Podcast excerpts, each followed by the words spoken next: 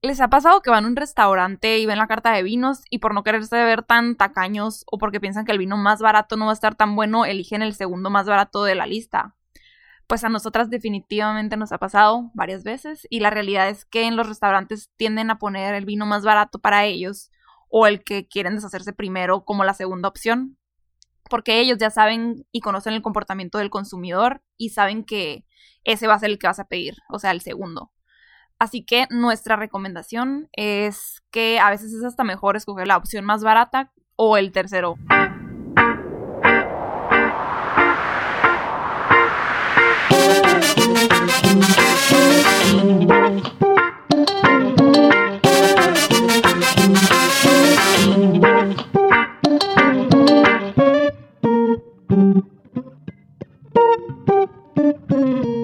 Hello everybody, Bienvenidos a un nuevo capítulo de The Creativist. Yo soy Paola. Yo soy Fernanda.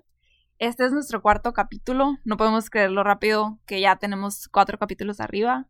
Sentimos que fue ayer cuando empezamos con el primero. Eh, pero bueno, muchas gracias por estarnos escuchando y en este capítulo si es su primero o si ya escucharon los anteriores, mil gracias de verdad. Pues este capítulo va a ser un tema un poquito diferente a los, a los que hemos platicado anteriormente pero es un tema que a las dos nos encanta y que pensamos que todos podemos encontrarlo útil. Este tema es el vino. Y sentimos que a nosotras en algún momento nos hubiera encantado escuchar un podcast o leer un libro que nos enseñara muy resumidamente lo que necesitamos saber a la hora de escoger un buen vino. Como también para poder comentarlo con nuestros amigos, familiares y saber lo que nos gusta realmente y qué no nos gusta de un vino. Sí, yo me acuerdo el año pasado que fuimos a cenar, mi novio y yo, con una pareja más grande y otra pareja de amigos. Y el señor más grande nos pregunta a mí y a mi amiga, ¿qué vino quieren pedir? ¿Qué se les antoja? Y nosotras dijimos, pues uno tinto, algo frutal, rico, no sabíamos, ¿no? Y él como, no, no, no, denme más, a ver, denme detalles, cómo les gusta, qué sabor les gusta, qué tipo de tinto, ¿no? Y nosotras como, ¡Ah!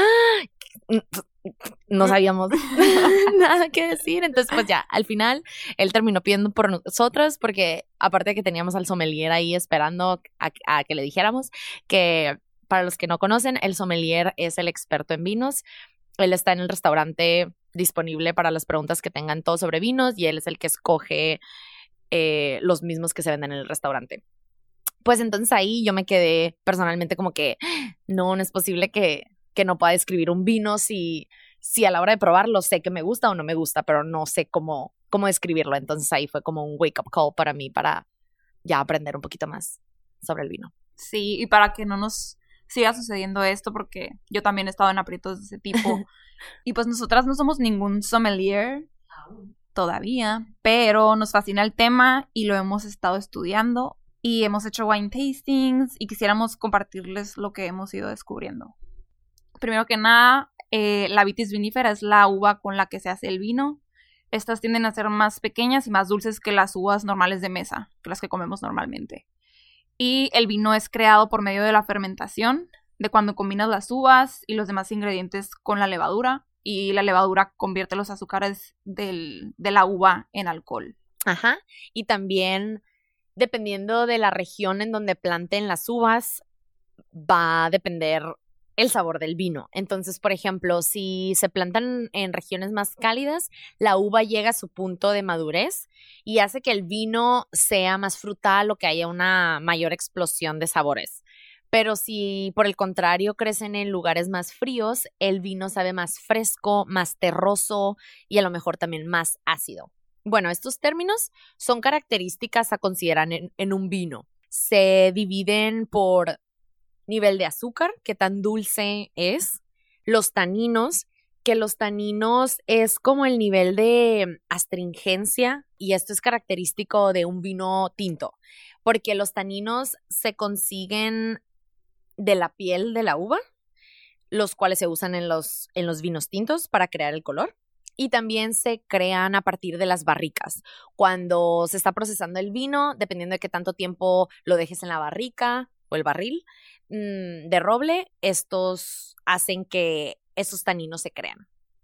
También se define por el nivel de alcohol, que tiene un vino, el cuerpo ya sea ligero, mediano o entero y el nivel de acidez que contiene este vino. Hay cientos de vinos, cientos de uvas, más que nada, ¿no? A través del mundo y son imposibles mencionarlos todos, pero queremos ahorita platicarles de los más comunes para nosotros y que creemos que son los más fáciles con los que se pueden topar.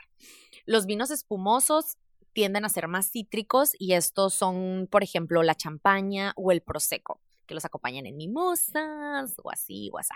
Bueno, el vino blanco incluye el pino gris o el pino grillo, que es el mismo, pero se llaman de diferentes maneras dependiendo del lugar en donde estés.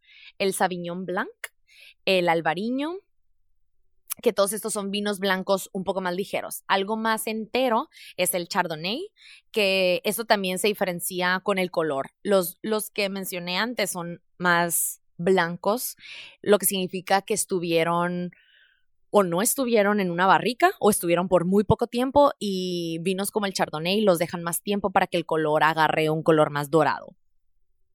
Y estos tienden a ser también más como mantequillosos, sabor a vainilla.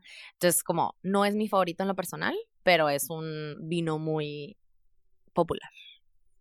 Y por otro lado tenemos los vinos tintos, en lo personal mis favoritos. El más ligero, que tenemos en nuestra lista de los más tintos más comunes que pueden encontrar en restaurantes es el Pinot Noir, luego el Zinfandel, que es un nivel medio, luego tenemos el Merlot, que este tiende a ser más dulce que un Zinfandel. Luego tenemos el Tempranillo, que este ya es uno, es uno de los más enteros que tenemos en nuestra lista, que este es más seco y no tan frutal. Luego el Syrah o Shiraz, se le llama de diferentes formas, depende del lugar en donde estés. Este es un vino entero. Luego el Cabernet Sauvignon, que es mi favorito. Mm, también es un vino entero con muchos taninos. Y luego está el Malbec, que es frutal. Es de los que son muy enteros y aparte es frutal la mayoría de las variedades, ¿no? Y otra cosa muy importante que tenemos que considerar a la hora de probar un vino es la temperatura en la que se toma cada diferente vino.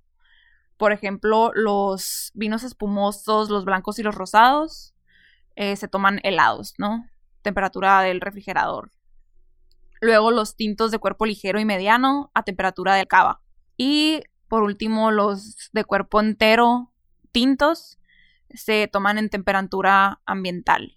Yo me acuerdo antes, yo no soportaba tomarme un vino a temperatura ambiental y ya fuera el, un cabernet, yo lo tenía que enfriar.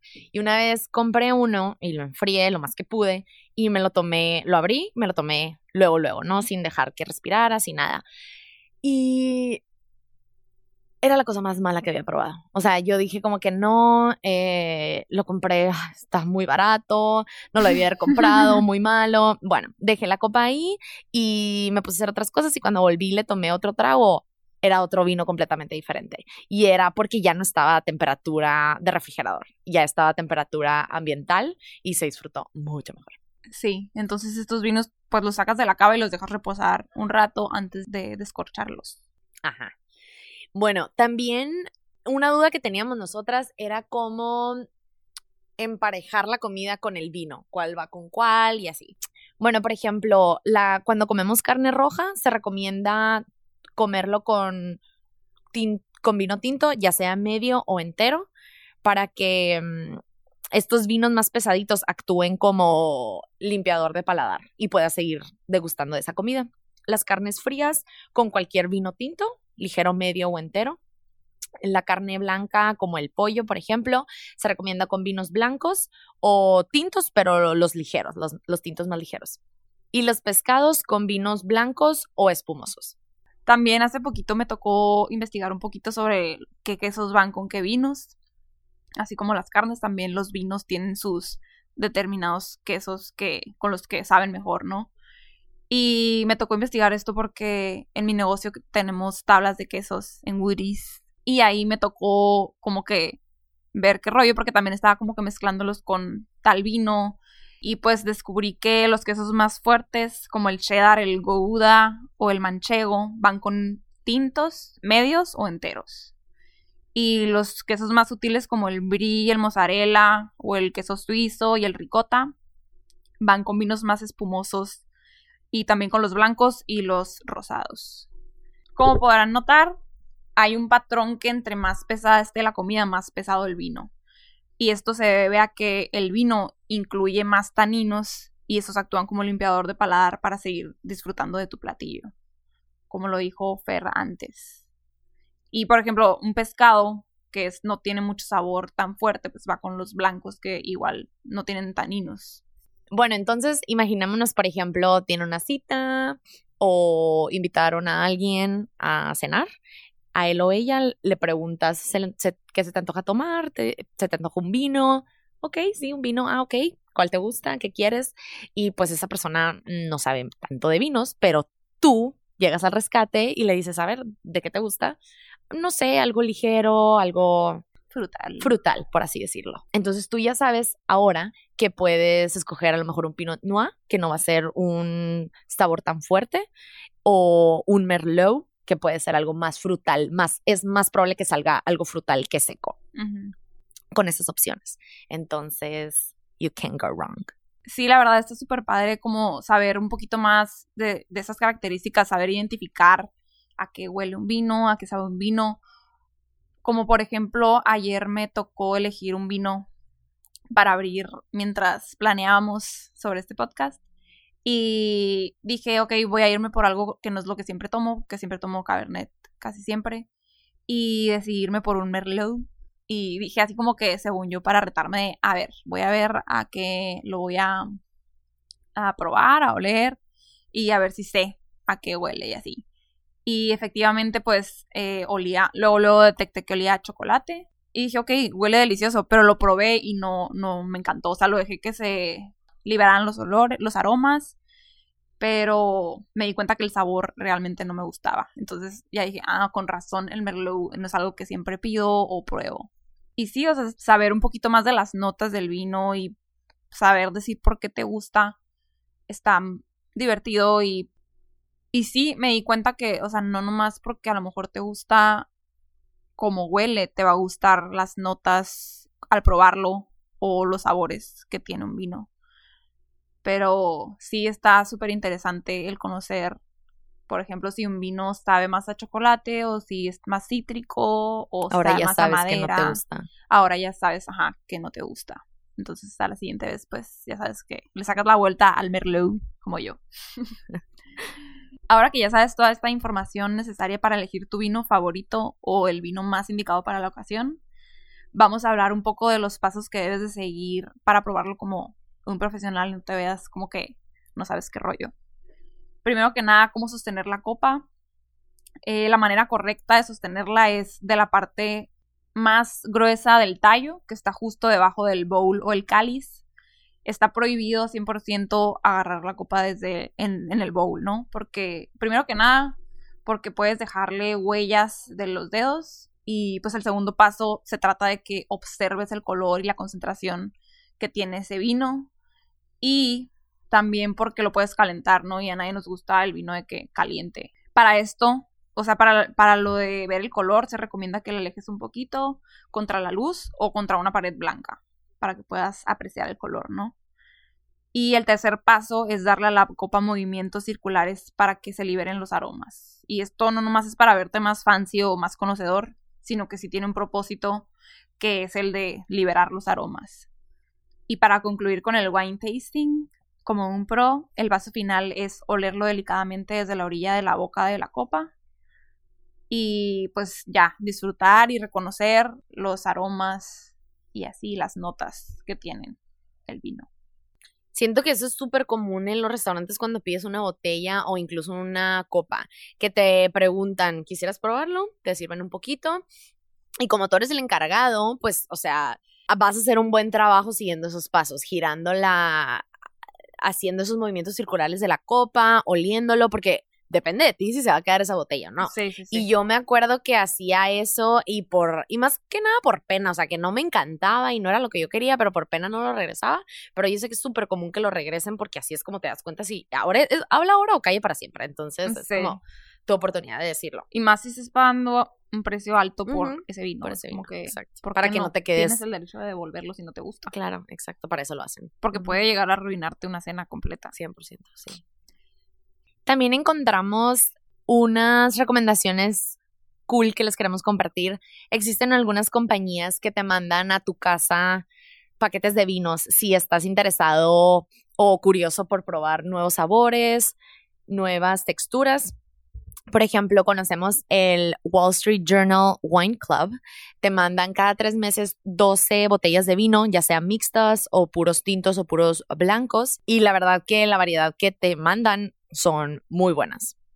Pero el- la mensualidad es un poco más caro. Entonces, si te quieres ir por al- algo más tranquilo, existe otra compañía que se llama Wink, W-I-N-C, que esta te manda cuatro botellas al mes, también mixtos o como tú los quieras.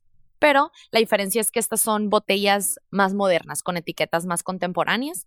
Mm, pero también es muy buena opción. Las dos opciones son en Estados Unidos, envían a Estados Unidos nada más, pero para la gente que está en México está otra opción que se llama Uncork Mexico, que esta está padre porque te ofrecen diferentes paquetes. Si quieres algo puro mexicano, si quieres algo de todo el mundo, tienen de todos colores y sabores para ti. Y queremos terminar el capítulo mencionando el por qué pensamos que está súper padre poder identificar estas características de cada vino. Primero que nada, la convivencia y los momentos sentimentales o de celebración que una botella de vino puede lograr. Porque sí, o sea, nos damos cuenta que cada vez que se abre una botella, estás celebrando algo o algo malo está pasando y pues para relajarte o simplemente para relajarte por un- una semana estresada o lo que sea. Y pues ahí es cuando salen las conversaciones más deep, yo creo. Sí. Y está cool que te acuerdes de tal botella por ese momento, ¿no? Ajá, o por ese día. Yo me acuerdo que me ha pasado mucho así cuando abro una con mi familia, que estamos jugando a lo mejor un juego de mesa en la noche, o con mi novio, intercambiamos como datos más del vino, o sea, como que, ah, ¿te gusta, te gustó este? No, lo sentí un poco muy, muy espeso, muy mantequilloso, ok, a la otra vamos a tratar algo más. Entonces como que siento que, como dices, Pau, que creas esos momentos de calidad Ajá. con, con el vino. Entonces, como que por eso también nos gusta, porque va más allá de una bebida alcohólica, pues como que crea, crea momentos, momentos para recordar. Sí. También siento que recuerdas más esa botella y eres más propenso a volverla a comprar cuando la vuelvas a ver. Si pasaste un momento contento o memorable, que si fuiste a una cena, por ejemplo, a un restaurante y X, la cena, de lo que ustedes quieran, fue la cena, y abrieron una botella de vino igual. Pero entonces a lo mejor a la siguiente vez que, que lo vuelvas a ver, ni te acuerdas, ¿no? O no, porque no sé, no fue memorable para ti, no la apuntaste, no te recordó a nada. No te recuerda ningún momento especial. pues. Sí, y en lo personal nosotros también tenemos una anécdota que sentimos que va muy de la mano con este tema. Pau, Sí. cuéntanos. Y también tiene mucho que ver con el podcast, Ajá. porque fue nuestro primer capítulo que grabamos. Eh. Abrimos, abrimos, o sea, ese día fue que, que flojera salir, había planes, pero no, decidimos quedarnos en la casa de que viendo películas y un vino. Y resultó pues que mm, Fue el día que nació la idea de hacer el fue el podcast. día que decidimos como que sí hay que hacerlo y empezamos a grabarlo con unas copitas Y un celular. y un celular Ujú. y literalmente lo terminamos de grabar, de que ahí decidimos en ese momento de que, ok, vamos a hablar de esto, esto y esto, muriéndonos de la risa, eh, llorábamos de la risa, me Ajá. acuerdo. Fallecíamos. Y sí, ¿te, te acuerdas, por ejemplo, de qué vino era? Sí. Te- Era un Josh, un Cabernet Sauvignon Josh. Sí. Muy rico, de nuestros favoritos. Sí, muy recomendado, es el vino de la casa, ¿no? Ajá, sí, literal. Pero sí, hasta esa misma noche lo subimos a Spotify. Gracias a Dios nadie lo escuchó más que las personas a las que les contamos. Eh, y fue súper en broma, pues ya no existen, intenten buscarlo. Pero fue como, yo creo que gracias a eso ya dijimos de que, ay, pues si ya lo subimos, o sea, sí podemos hacer algo ya en serio, pues, ¿no? No sabíamos qué tan complicado era subirlo ya de que a Spotify Ajá. o a Apple. Y sí, o sea, te recuerda a momentos, te revive momentos, vaya. Y vamos a contarles de unos history facts para los que quieran saber un poquito más sobre el vino. Unos history facts rápidos, ¿no? No tan, tan detallados. Pues la primera evidencia fue en el año 7000 a.C. en una provincia en China, donde encontraron residuos de la combinación de vino y arroz en una base de cerámica quebrada. En el año 4100 a.C., el vino creado para la realeza empieza en Egipto, aplastando las uvas con los pies. Y los primeros viñedos fueron plantados en Bordeaux en el año 71 y en el año 1524 los españoles los establecieron en México. Y eso fue todo por el capítulo de hoy. Esperamos que si a lo mejor no sabían nada de vino, pues que sí hayan aprendido bastante sobre cómo escoger un vino y qué les gusta más y también a lo mejor hacer como un wine tasting para ver qué tanto saben ahora. Eh, vamos a estar compartiéndoles unos challenges de, que pueden hacer también de cómo pues ver qué tanto sabes de vino, ¿no? En nuestra cuenta de Instagram, que es arroba Podcast en Instagram. Sí, y también si les gustó este capítulo, que no les dé pena compartirlo. Esperamos que, que esto los motive a lo mejor a probar nuevos si, si solo estaban clavados con clavados uno. con uno, ajá. Y a lo mejor y no les gusta, a lo mejor les gusta más, entonces platíquenos, platíquenos cuáles son sus favoritos, platíquenos eh, qué les pareció. Y nada, nos encanta este tema y sentimos que ese entusiasmo por el tema del vino era algo que queríamos compartir con ustedes. Sí, y vemos posible a lo mejor hacer una, una segunda parte sobre este tema con una persona más experta para también nosotras aprender un poco más allá del vino. Sí, 100%. Muchas gracias por escucharnos. Nos vemos en el siguiente capítulo. Thank you.